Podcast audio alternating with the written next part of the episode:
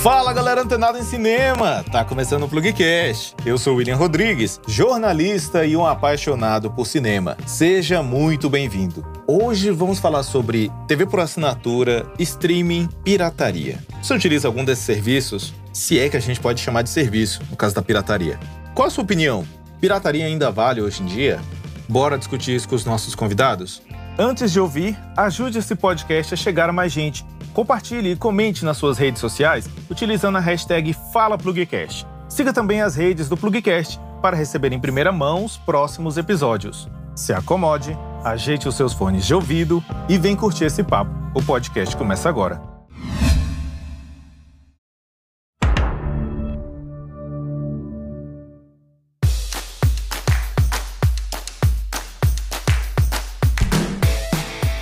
Águida Leal, você assiste TV hoje em dia? Fala galera! Então, eu não assisto muita televisão mais. Me rendi ao streaming e me rendi às redes sociais. Fazer o quê? Edson Levi, você ainda assiste TV aberta? Coisas bem pontuais. Por exemplo, um Masterchef da vida, entendeu? Mas, por exemplo, jornal, basicamente eu não vejo mais na TV aberta. Acho que vou parar para pensar assim, agora puxando pela memória, acho que o único programa de TV aberta que eu vejo é o Masterchef e uma partida de futebol, dependendo quando me interessa, quando não está passando na TV fechada. É, o esporte. É. O papo de hoje é sobre isso, galera. Bora pro papo?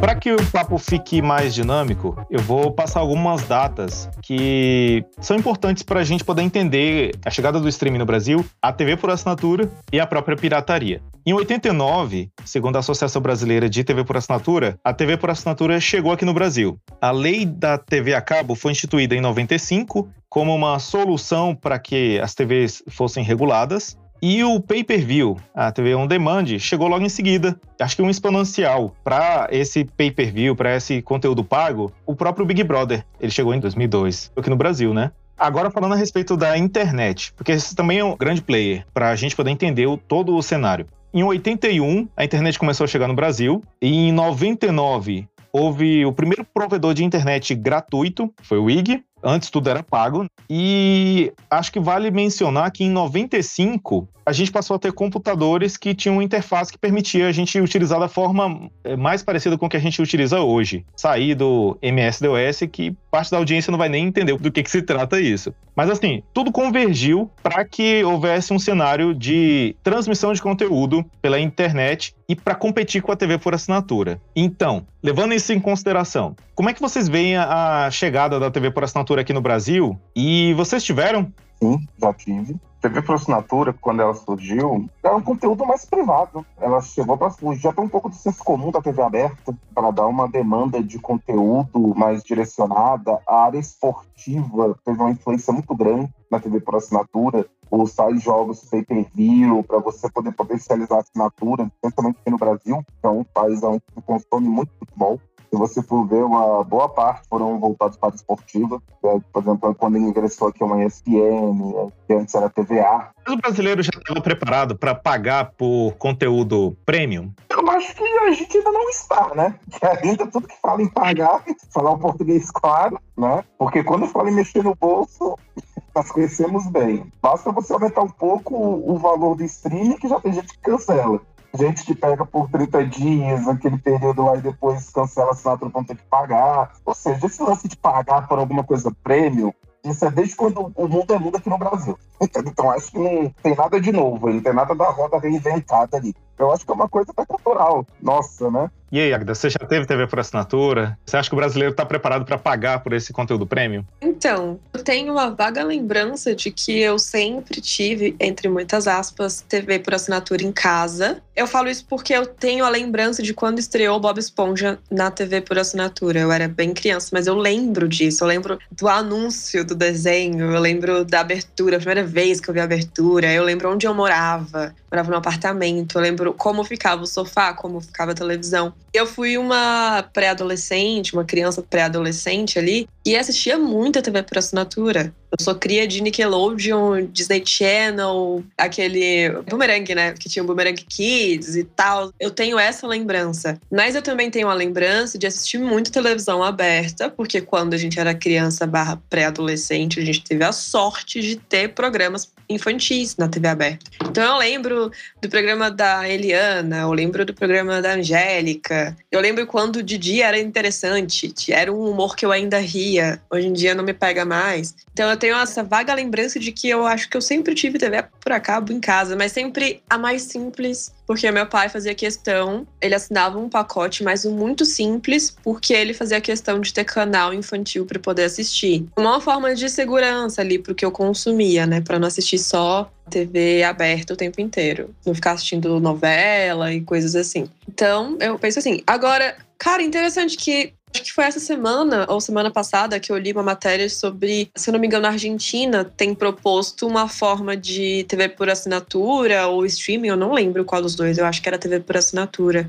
E você assina por dia. Tipo, ah, eu vou assinar por três dias, por um fim de semana. E aí você paga, tipo, na conversão, algo próximo de 17 reais. E aí você assiste por três dias. E aí você não tem que cancelar, ele já é automático, como se fosse pré-pago, assim. Eu acho que isso funcionaria muito bem no Brasil que, como o Edson falou, a gente fica ali no assina e cancela, assina HBO para poder assistir Game of Thrones, House of the Dragons, e aí quando acabar vai cancelar. Então eu acho que seria uma boa opção, uma boa forma de lidar eu acho interessante que vocês falaram sobre dois tipos de conteúdo que entra já na próxima pauta, que é da pirataria. Porque o conteúdo infantil, ele foi muito pirateado e o esporte, posso estar enganado falando isso, mas o esporte, você precisa do ao vivo, né? O ao vivo, ele conta muito. Nossa, demais. Se você tá na sua casa comemorando um gol que o vizinho já comemorou há cinco segundos, você já fica frustrado. Área esportiva, piratear, é muito mais complicado, né? É que nem vocês falaram da questão do ao vivo, né? Porque você vai assistir uma transmissão esportiva, você tem que tempo real. Não tem essa questão de gravar, de ouvir depois, entendeu? Saber o resultado depois, entendeu? Aí já entra numa questão diferente. Não à toa, muita coisa TV fechada foi potencializada por transmissões esportivas. Lutas de UFC, lutas de boxe, né, do Mike Tyson, para ter diretamente para TV fechada, para você poder pagar caro para às vezes ver uma luta de 40 segundos faltando a classe, ele vai e nocauteava o cara no primeiro round. E esse conteúdo era vendido on demand também. Era do pay-per-view. É, é a questão, né? Tu pagou caro pra ver uma luta tipo de um minuto. tipo assim, acontece, né? Porque isso já faz parte do, da conjuntura. E uma coisa que é bem interessante, que a Agueda falou um pouquinho antes, é que a gente é de uma geração, vamos pegar o pessoal de 40, 40 e poucos anos de idade, havia programação infantil na TV aberta. Entendeu? Se você for ver, todas as emissoras tinham um horário que era para programação infantil. E hoje ela está praticamente morta na TV aberta. É, quem quiser ter programação infantil, ou você tem que assinar um streaming, ou você tem que ter uma TV por assinatura, que estão lá todos os canais para ver desenhos, coisa toda. Isso é muito visto quando a gente começa a analisar o comportamento do YouTube no Brasil nesses últimos anos. O YouTube Kids, a quantidade de conteúdo para criança. Então, também tem essa questão, né? Tem muito pai, muita mãe que prefere que o filho não assista televisão para poder assistir um videozinho no YouTube, uma criança brincando com um brinquedo de um desenho ou alguma coisa assim. E conteúdo gratuito, né? Isso. Você vê o seguinte, né? que durante muito tempo a TV aberta ela gerou o conteúdo que todo mundo consumia. Você via nos anos 90 por exemplo, amanhã era toda da, da criança. Se você ver das nove até onze e meia, meio-dia. Inclusive, crianças que estudavam à tarde estão traumatizadas até hoje, porque não dava tempo de assistir TV Globinho ou Bom Dia e Companhia. A pessoa estava de manhã. Era. Quando um desenho tinha muito sucesso, aí ele era reprisado no fim da tarde, para pegar esse público da manhã. Também tinha muito aquela questão dos canais infantis da TV aberta, no caso, observar como alguns conteúdos, tipo filme infantil, nos canais fechados faziam sucesso e aí eles compravam para passar depois na TV aberta. Também era uma emoção. Nossa, vai passar High School Musical na sessão da tarde. Era um Mauê. Essa programação infantil era um ativo bem interessante para a TV aberta. Você comprava muito desenho entendeu? Ia lá para passar na TV aberta. Movimentava, então você fazia investimentos fortes porque dava audiência, porque tinha um determinado horário totalmente dominado. E anunciantes iam para. Deve ter visto várias propagandas que eram voltadas para pegar para brinquedos. Quando passava um desenho, os comerciais era muito ocupado por, por venda de brinquedos. Cavaleiros do Zodíaco, entendeu? Quando passava na, na manchete que potencializava a audiência. Isso não pode mais hoje, né? A publicidade infantil hoje ela tem uma proibição aí. Eu acho que cabe até mencionar que foi por isso que a programação infantil saiu da TV aberta, né? Uhum. Sem poder fazer propaganda, seja de chocolate, de doce, de brinquedo, de o que quer que seja. Você não pode mais atingir a criança. Então não fez mais sentido para as grandes TVs liberarem desenhos, liberarem conteúdo infantil. Então por isso que a Fátima roubou o horário do, do TV Globinho. Ai, esse anúncio foi sofrido. É, por quê? Porque eles ficavam enchendo o saco do pai para comprar, ou da mãe para poder ficar comprando. E as agências forçavam isso. Quem não lembra daquela propaganda? Compre batom, compre batom, seu filho merece batom. Verdade. Amiga dona de casa, olhe fixamente nesse delicioso chocolate. Toda vez que a senhora sair com seu filho, vai ouvir minha voz dizendo: Compre batom, compre batom, seu filho merece batom. Agora a senhora vai acordar, mas vai continuar ouvindo a minha voz. Compre batom. Batom, compre o chocolate da garoto que não sai da boca nem da cabeça. Assim, você estava forçando a criança a fazer a propaganda por você, junto com as famílias. Então isso não estava muito dentro da legalidade. Além dos jingles também, né? O que é uma relação muito hipócrita do mercado publicitário também, né? Porque você pode, por exemplo, fazer propaganda de cerveja e negócio, mas não pode fazer de, de negócio de chocolate. Poxa, a criança não pode encher o saco do pai para poder comprar um, um, chocolate que viu no intervalo de programa infantil.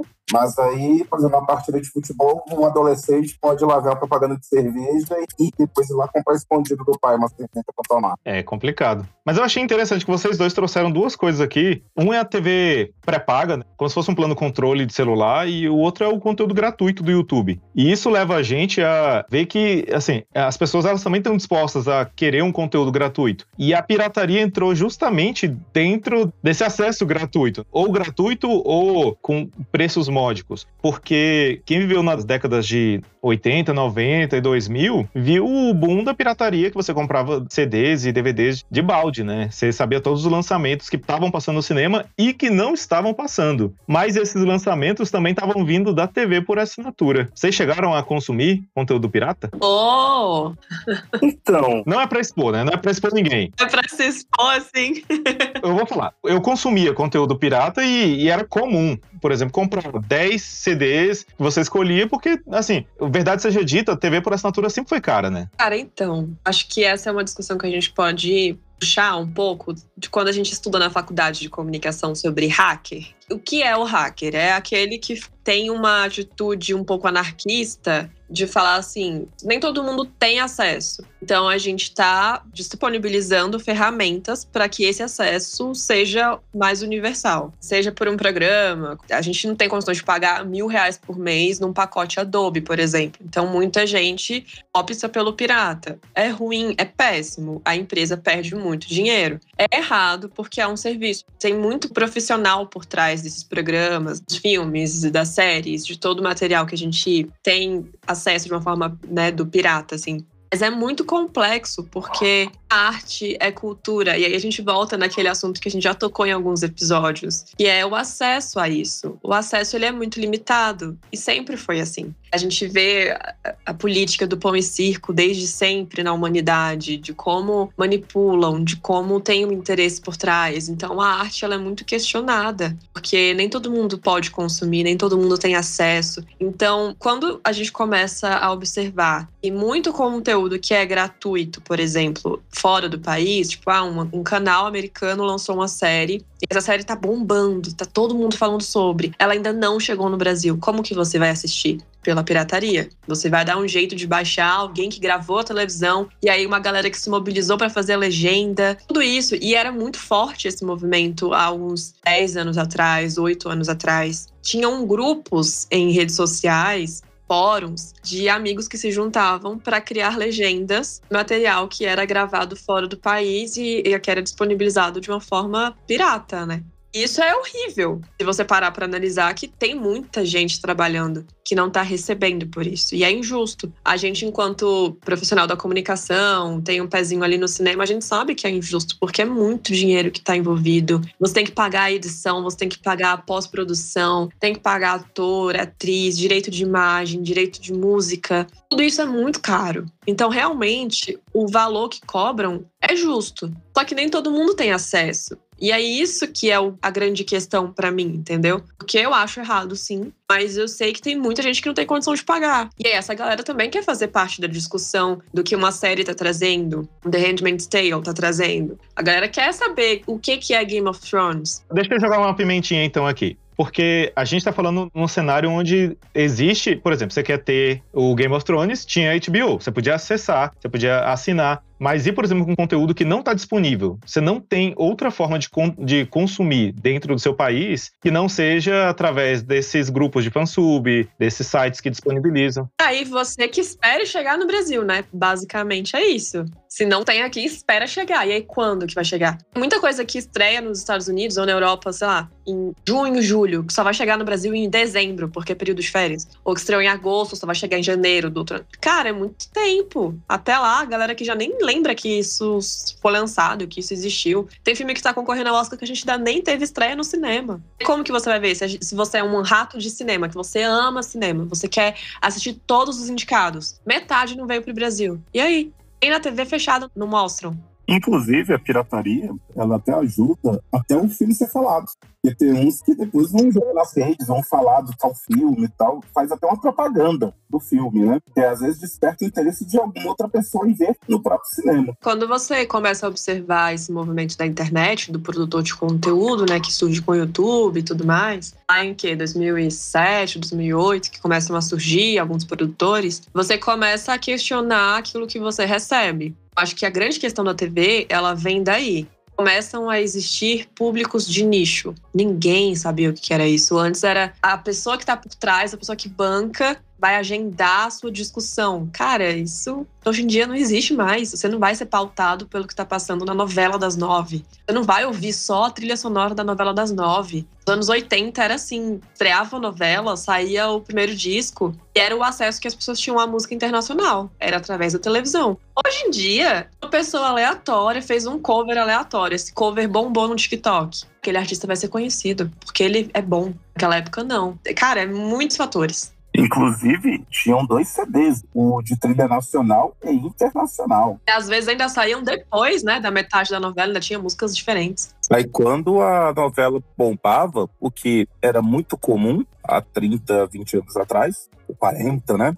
Vendia-se bastante para as rádios era bom, para as produtoras, gravadoras era muito bom. Que era muito comum você ver algumas pessoas com poderio aquisitivo comprando aquele CD da trilha sonora de tal novela. E a gente comprava os dois CDs, a trilha nacional e internacional. Eu mesmo tive de algumas em casa, no caso. Ah, eu tinha os da Malhação, cara, era muito da hora. A gente comprava Summer Electro Hits, galera. Por favor. eu tenho no meu carro esse CD, inclusive. Ó, oh, cara, lembra que a Coca-Cola fazia umas propagandas assim, e aí juntava não sei quantos tampinhas, e aí você trocava num CDzinho pequenininho, assim, que não cabia nem na palma da mão, tão pequeno. Tinham duas músicas, e aquilo era o auge. Lembro, lembro. Do antes da internet, cara. Mas aí, se você for ver, quando a internet chega, ela acabou furando o, o domínio das grandes empresas, porque antes as pessoas eram refém do que uma gravadora produzia, do que uma emissora ia produzir de conteúdo, entendeu? Eles meio que tinham controle do conteúdo na mão. E hoje com a internet, hoje eles se moldam para tentar como você falou de nichos, né? Hoje é tudo muito voltado para tentar agradar vários públicos. Sim. E, e, conseguem fazer coisas mais direcionadas. Porque antes você não tinha um conteúdo muito vasto, entendeu? Você tinha o que deu audiência, e aquilo que deu audiência vai seguindo uma fórmula, um termo que eu adoro, que eu aprendi com o Will, que ele chupou até o tutano, até não ter mais o que chupar, entendeu? Do outro. Mas é verdade. E hoje você não tem tanto isso. Hoje você tem várias fórmulas repetitivas. E hoje está tendo um certo resgate em algumas trilhas, em algumas novelas. Minha mãe conta que ela ganhou um disco da Madonna e ela ia tentando traduzir, era o acesso que ela tinha ao inglês, porque não tinha na educação dela na época. Assim, é triste falar dessa forma, mas elas também foram responsáveis por gerar emprego, porque a pirataria não era só de conteúdo audiovisual, mas era de conteúdo sonoro também, né? Nossa, agora você tocou baixo. Bastante. Hoje é muito raro você ver alguém vendendo CD. Porque não tem mais sentido você comprar CD. Virou uma questão de gosto. Questão da música, realmente. Eu acho que pode ter sido para a geração mais antiga, né, que viveu ali nos anos 2000, pode ter sido o primeiro contato com a pirataria. Que eu tenho mais lembrança de tentar baixar músicas do que de baixar conteúdo de audiovisual. Mesmo que a gente tivesse um acesso a um filme pirata, que a gente comprava na feira, alguma coisa assim, mas a música era bem mais forte. Eu lembro de programas, assim, de Emule, de Foreshared. E olha só, esse começo da internet era uma época, lembram do Media Player? Sim. Nossa, sim. Quem manjava um pouco, o que, que eles faziam quando queriam fazer uma coletânea de músicas que gostavam? Ia no Media Player, comprava um CD virgem, botava lá no computador e gravava, entendeu? Queimar uma mídia. Exatamente. Tenho aqui pacotes daqueles de guardar CD, de todos eu fazia isso, de A a C, músicas que eu tinha baixado e gravava. Até a letra Z tem CD. Fora o MP3, o MP4, que cabia pouca música, né? As pessoas não fazem nem ideia de como era isso antes. Cabia 30 músicas num MP3, 50 no máximo. Você tinha que ser seletivo para escolher aquelas músicas. Sim.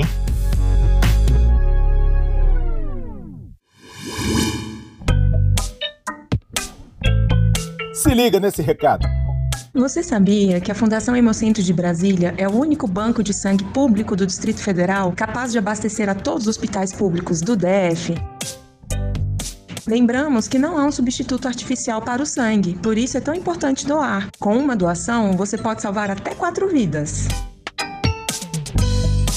Se ligou? Salve vidas. Doe sangue.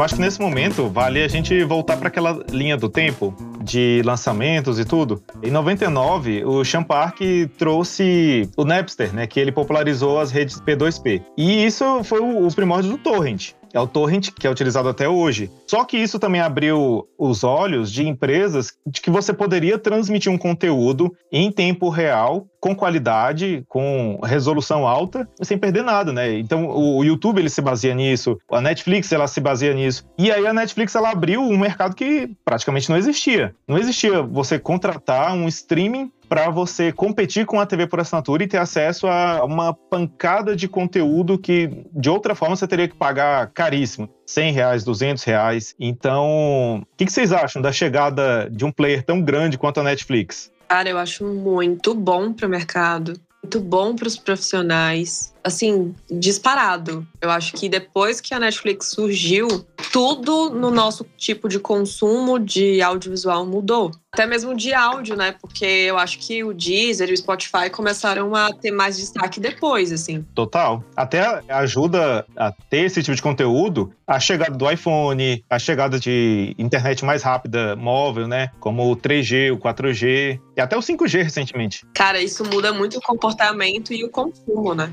E outra coisa, essa questão da Netflix, que é de poder partilhar o seu login, e pelo preço que eles começaram a cobrar, foi uma jogada interessante, que você desestimula a pirataria. Balance de depois a, a você conseguir consumir o conteúdo deles. Uma gama de conteúdo. Né? Você vai ter coisa boa, vai ter coisa ruim, mas você tem uma gama de coisas ali para você consumir. e a chegada da Netflix, ela também meio que abriu os olhos dos órgãos de regulação desse setor que antes não tinha regulação nenhuma. E aí veio o Acta, veio Pipa, veio Sopa, aquele movimento mundial para não. Ok, esse é um player grande, ele tá competindo com a TV por assinatura, tá tirando uma fatia grande de dinheiro, agora a gente vai agir. Isso me fez lembrar da pesquisa da Cantar Bop Media sobre consumo de vídeo. E aí, com a chegada da Smart TV, né, principalmente, o consumo de audiovisual mudou e aí a gente começa a observar a diminuição das pessoas que acessam TV aberta ou TV fechada,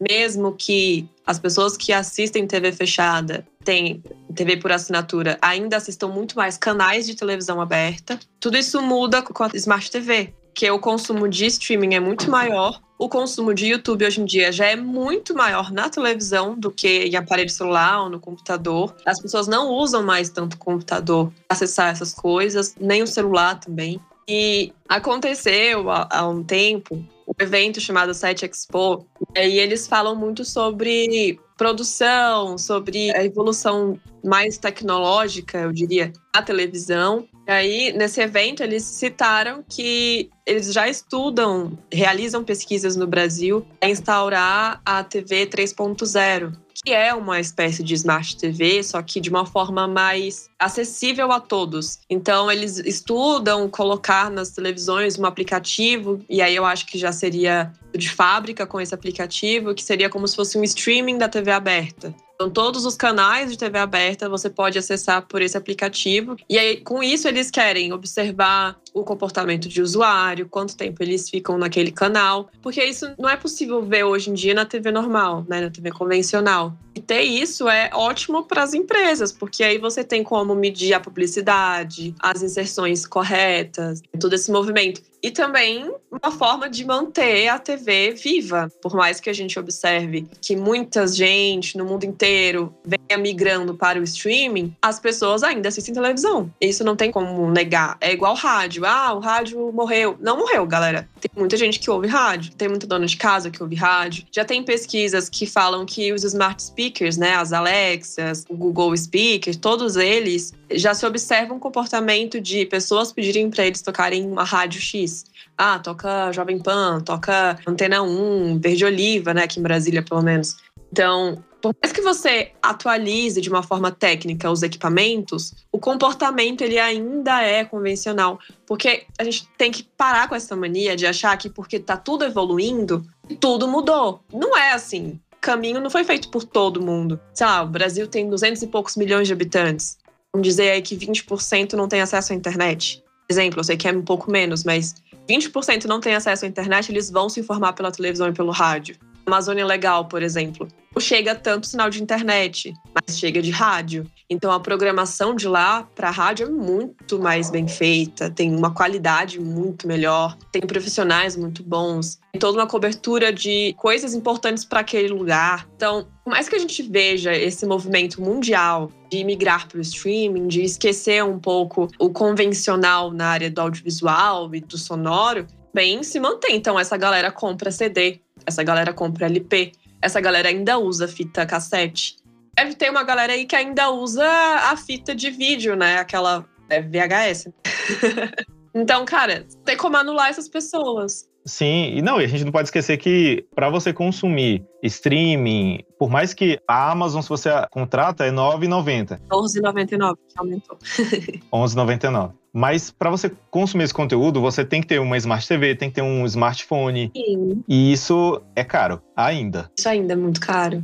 Mas quando a gente converte, né? E chega pra gente com um valor muito maior. Eu acho que vale mencionar que a pirataria também evoluiu. Hoje em dia, a gente tem aqueles IPTVs, que é o famoso GatoNet, que a pessoa tem acesso a todos esses é, conteúdos. Há um esforço de ter a construção daqueles box que diminuem em muito o valor inicial para você entrar nesse mundo de consumo. E tem uma discussão a respeito da legalidade disso. O que, que vocês acham desses GatoNet? Cara, é como eu falo, é uma questão de acesso. Mais barato, é mais fácil. Por mais que não tenha lançamento na mesma hora que ele foi lançado no streaming, tendo ou não, é a forma que muita gente tem de consumir esse tipo de conteúdo, sabe? Conheço muita gente que usa o Gato Net e o Gato Flix, né? Que tem uns que é só de televisão fechada, só de TV a cabo, e aí tem todos os canais. E tem um outro que ele tem todos os streamings. Então, assim, são coisas diferentes e alguns têm os dois. Então, assim, pagar 30 reais por mês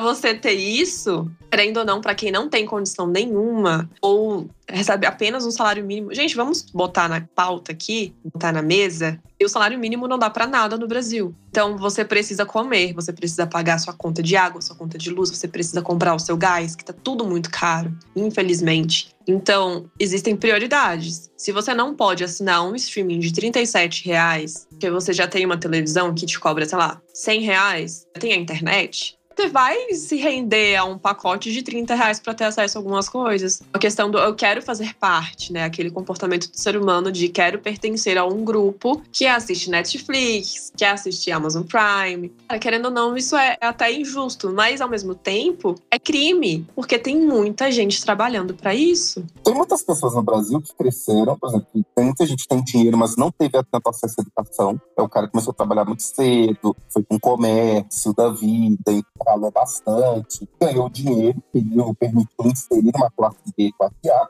mas ele não é uma pessoa culta, entende? Aquela coisa toda. Aí ele acha, talvez, aquela coisa mais cultural, ele acha que não tem que pagar por aquilo. Apesar dele, às vezes, gostar de um dinheiro, mas aquilo não vale o incentivo dele. Diferente um cara que é o dono de uma livraria. Ele já tem uma visão totalmente diferente desse meio, entendeu? Se você vai lá, por exemplo, sei lá, não tô querendo rotular, tá, gente? Mas vamos lá, um cara que cresceu trabalhando no interior, mexendo com agro. Aí foi crescendo, crescendo, aquela coisa toda, conseguiu alcançar uma ascensão social. Você acha que aquele cara parou o tempo para ficar lendo muitos livros? Ou ele se educou por uma coisa na televisão, que ele via lá, que na cabeça dele é gratuito, que a TV é aberta, e beleza, conseguiu ganhar uma grana sem pagar a TV fechada, dependendo. Mas ele poder pechinchar, vai poder pechinchar, entende? É, aí por isso que eu digo, depende da classe A entendeu? E da classe B, que seja, né? E talvez não só essas classes. E é uma coisa cultural. Vamos fazer uma coisa cultural também, gente. A gente acha que, por exemplo, a, como a gente tem uma tributação muito alta e há um relacionamento de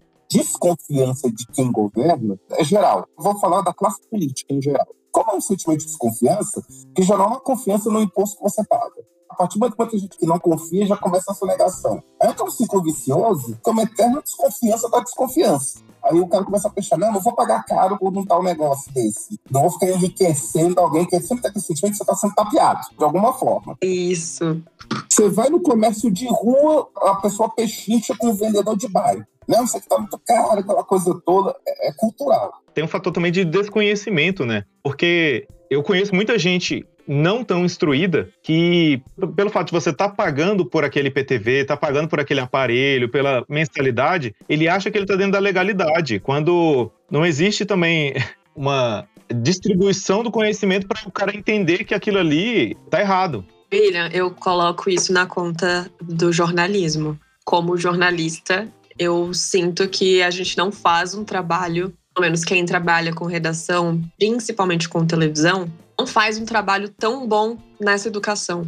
Porque eu acho que esse tipo de tema, assim, deveria ser educativo dentro do jornalismo. Então, ele é um dever do jornalismo. Se você falar, ah, foi apreendido uma galera aí que colocava o sinal de PTV e aí prenderam essas pessoas, não vai ter mais esse tipo de serviço. A galera que consome vai atrás de outro, sempre vai ter outro. Porque onde termina um, uma, uma galera, começa outra. É isso. Porque ele ainda acha que tá na legalidade. Sim, a gente vê isso no tráfico. O tráfico é isso. Sumiu um, um chefão, foi preso. Vai aparecer outro. Sempre vai aparecer outro. Então, você tem que educar, você tem que falar: foi preso, não vai ter mais, por isso, isso e isso, porque é ilegal, porque isso atinge vários trabalhadores. Cara, é, é, muito pesado. E aí eu, eu, lembro até do que eu comentei com você, William, um pouquinho antes, quando a gente estava pensando nesse tema, que é, para uma televisão existir, ela tem que pagar muita coisa. Ela tem que ter acesso à outorga, ela tem que ter acesso à concessão, ela tem que ser aprovada pelo Congresso para ela poder né, ter o seu canal ali. Com relação à forma como as pessoas estão identificando a pirataria, já tem escritórios de advocacia que estão entrando em contato com pessoas, da mesma forma que acontece lá fora, agora está acontecendo aqui no Brasil, para conteúdo baixado. E no caso desses IP Box, GatoNet, GatoFlix, o que a, a, justiça tem feito é derrubado. Só que aí fica a impressão, para a pessoa que não tem o conhecimento do que, que é aquilo, de que aquilo é inclusive ilegal, ela só está vendo que ela está sendo reprimida, né? Para onde que eu vou? Eu quero consumir. Eu não sei o que, que eu vou fazer, porque tem milhares de streamings, tem milhares de TVs por assinatura, sejam regionais, sejam níveis nacionais, e também não é fácil. Mesmo para você instruído, não é fácil você descobrir, ah, eu quero assistir HBO. Mas qual que é o caminho que eu posso ter para eu gastar menos? Não tem esse tipo de informação, né? Meio que não tem opção também. A galera não faz um pacote mais barato. Se faz, ele acaba não sendo bom. Tipo, em streaming que você pode contratar a 14 reais. Aí você vai ver que você só pode assistir no celular. Você não pode dividir com ninguém. Cara, então não vale a pena. Você assistir com a família, a sua família tem sete pessoas sete pessoas querem assistir uma coisa naquele streaming. Você não pode dividir em sete aparelhos, porque não pode ter sete pessoas assistindo ao mesmo tempo. Mesmo que sejam coisas diferentes. É uma pergunta que eu queria deixar para vocês. Vocês acham que isso tem a ver com a indústria cultural? Eu sou meio cria da escola de Frankfurt, eu, eu sempre volto ali no, no Adorno Rockheimer, eu adoro. Mas vocês acham que tem a ver isso, a produção em massa, aquela cultura de massa, é muita coisa o tempo inteiro e nem sempre é bom? Vocês acham que tem a ver com isso também? Isso impacta de alguma forma? Eu acho que tem mais a ver com a necessidade de você ter que saber tudo. Porque hoje, ah, saiu uma série em algum streaming qualquer, mas as suas rodas de conversa já vão ser sobre aquela série. Você meio que a sociedade, de certa forma, tá te obrigando a saber de tudo. Você não pode simplesmente falar, ah, não, não sei, não tenho interesse. Esse tipo de resposta não é nem esperado né? É, a gente vive na época das hypes. Se você não tá na hype, você tá excluído. Mas aí a questão dos valores da pirataria, você for ver, cara, vocês não acham usar esse tanto de sacanagem? Por exemplo, você paga mais de 100 reais pra assinatura. Aí você vai lá, aí você tá comprando um pacote que tem aqueles canais. Mas aí vem uma rede vida, entendeu? Que você nunca vai, vai parar em perto. entendeu? Eu adorei isso. Não, que porra, você tá pagando por aquela porra, sabe? Que eu nunca vou ver. Se você tem 10 canais, por assinatura, que me interessa. Realmente me interessa ver o conteúdo, que gera um conteúdo que me, que me agrada. Seria justo eu pagar por esses 10 canais. Isso é muito interessante, porque realmente você paga. Você paga 200 reais numa TV por assinatura, vem obrigatoriamente uma porrada de canal que você nunca ouviu falar, você nem sabe que existe. É muito tenso. Eu acho que uma boa resposta para isso, se a gente for colocar como uma forma de resolver acho que seria a TV digital, da forma como ela vem. Porque você tem um canal, por exemplo, canal 10. Mas você tem um canal 10.1, 10.2, que às vezes é da mesma empresa. É que aí, por exemplo, é um conteúdo regional. Aí, digamos que você está assistindo, sei lá, um SBT no canal 10. E aí, quando você coloca no canal 10.1, é um SBT com pegada de MTV já vai pegar uma galera um pouco mais nova. Nesse sentido, eu acho que é até justo que tenham canais que você nem saiba, que existem, que estão por aí, mas que faz um conteúdo legal, que tem um conteúdo mais regional, uma produção mais local, mais do que você vive, né? Até mesmo uma forma de jornal. Igual a gente vê esses DFTV, SBT Brasília, tudo mais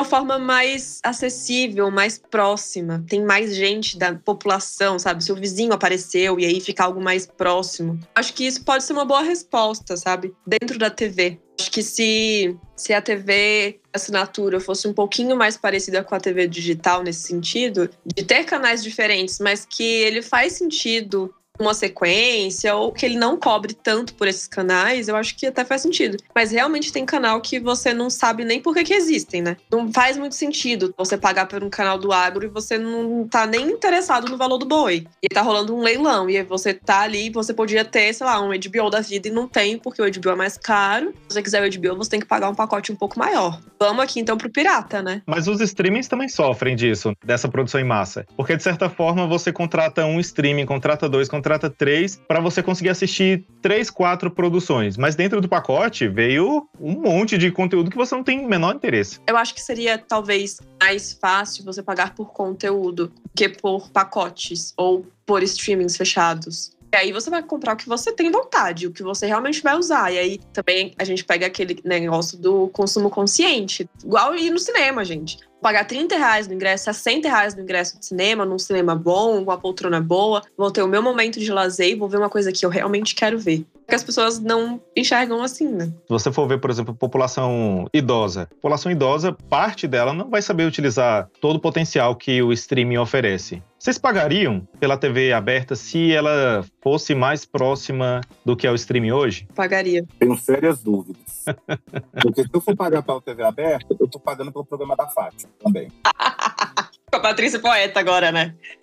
Não, eu tô falando do programa da Fátima como exemplo, como que a Globo é mais fácil de atingir. Mas aí estaria pagando por um acordo de um Siqueira, do Alerta Nacional. Isso. O problema do ratinho, né? É, uns programas, tipo, que pra mim não tem muito mais sentido, mas como tem um gosto popular, aquela coisa toda, entendeu? Eu acho que a TV aberta tem percebido que as pessoas querem assistir coisas específicas que elas não produzem. Se eles percebessem, não dá mais para ficar com a programação 25 anos, o tempo inteiro, manter isso. Um programa do Silvio Santos, o cara nem tá mais apresentando. Insistem naquele formato. o SBT é uma emissora totalmente obsoleta. Se você for ver um exemplo de emissora totalmente atrasada e antiquada para o mundo de hoje, é o SBT. Eu acho que tem a ver com a faixa etária que ele está buscando também, né? Essa população que está assistindo a TV aberta, ela está envelhecendo. Total. Cara, o público sempre vai envelhecer. Mas a galera que é velha hoje vai continuar assistindo esse programa. Aqui 20 anos as pessoas vão morrendo, as pessoas que vão envelhecer já não vão querer assistir aquilo a gente não assistir hoje, a gente não vai querer assistir quando a gente estiver velho. Porque a gente ficou velho que a gente vai querer assistir um programa do Silvio Santos ou alguma coisa parecida.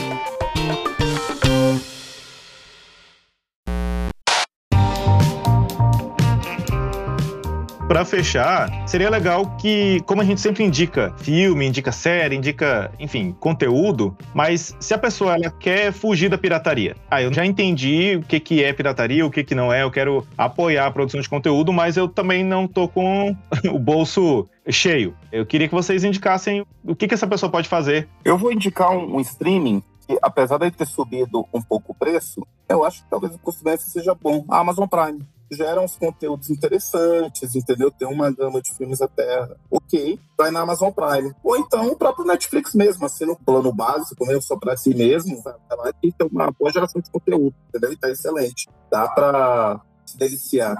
se deliciar. É, né? Gostou? Mas olha só, é tanto conteúdo também que nem mesmo nós conseguimos consumir tudo. A gente é bombardeado de conteúdo a todo instante. Não existe ninguém que consiga assistir tudo, todo conteúdo. Se quiser assistir tudo, você consegue, se você não viver para mais nada, nem para comer. Se você só assistir, talvez você consiga assistir tudo. Eu acho que pessoas podem aderir mais ao YouTube no quesito de em jornalismo, você tem ali CNN ao vivo. Mesma coisa que passa na televisão, passa ali gratuitamente. Você não precisa assinar um pacote de TV a cabo. Tem ali a CNN. Tem, se não me engano, Record News. Algumas coisas da Record passam lá. SBT, a programação quase toda também fica lá. Então você tem acesso a um conteúdo gratuito de TV aberta, mas você também tem acesso a um conteúdo de TV a cabo. Se você não se render a posicionamentos políticos de produtores de conteúdo, acho que o YouTube ainda é uma ótima plataforma para você saber sobre as coisas. Você aprende, inclusive, como usar o YouTube. Se você jogar lá, ele vai te ensinar. Tem isso. Então, eu acho que ela é uma boa opção. Até porque sempre vai ter alguém falando sobre algum conteúdo de algum streaming lá. Vão ter críticas, vão ter indicações, vão ter listas. Então, talvez seja um, uma plataforma que as pessoas possam dar mais atenção. Mesmo que hoje outras redes sociais tenham aí o seu destaque, eu acho que o YouTube ainda se mantém ali, sabe? Agora, se você quer assinar um, um streaming, assim, acho que existem hoje streamings que fazem o papel de uma TV a cabo por DirecTV Go. E é legal, ele tá certinho nas leis, na TEL, do Ministério das Comunicações, tudo bonitinho. Ele tem vários canais de TV a cabo é mais barato que uma TV a cabo, é uns 70 reais, eu acho. Eu acho salgado, mas tem canais de TV aberta, canais de TV fechada. Se você tiver alguma assinatura, eles conseguem dar um desconto. Tipo, se você tiver um Prime Video lá, talvez fique mais barato. Um HBO, ele fica um pouco mais barato e você acessa por ele também. E aí você pode assistir na televisão, no celular, em qualquer lugar. É bom porque você pode assistir o seu jornal no transporte público no meio da rua. Não precisa estar em casa para assistir uma TV aberta. Então, eu acho que ele é benéfico nesse sentido. Ah, e eu acho que ele tem on demand, só para completar. E para finalizar, eu acho que vale indicar também que tem várias promoções, né? Recentemente, o Mercado Livre soltou uma promoção de acho que 9,99 por mês, 9,90 por mês, que você tinha acesso ao Disney Plus e ao Star Plus. Então assim, opção tem, mas tem que pesquisar. Gente, obrigado pela participação. Eu acho que a gente conseguiu debater bem o conteúdo aqui e eu só tenho a agradecer a vocês dois. O cachê na conta a gente vem sempre, tô brincando. Eu que agradeço, Will. Ótimo mais uma vez, mais um podcast. Mais um. O papo de hoje falou sobre streaming, pirataria, cinema e TV por assinatura. Apesar de serem coisas muito parecidas, a história dessas quatro coisas dentro do contexto brasileiro acaba se misturando, porque uma coisa influencia a outra. Muita gente aqui no Brasil já utilizou algum desses serviços, quando não todos. E a pirataria, por mais que seja contra a lei, impulsionou diversos mercados aqui no Brasil. Muita gente fez dinheiro com isso. Mas a gente não precisa finalizar o papo aqui. Bora discutir mais sobre cinema e pirataria? Use a hashtag FalaPlugcast mande um inbox no Instagram ou envie um e-mail no endereço que está na descrição do episódio. Quem gostou, pode seguir também as redes sociais do Plugcast. Vejo você nos próximos episódios. Agradeço demais a atenção de todos e tchau!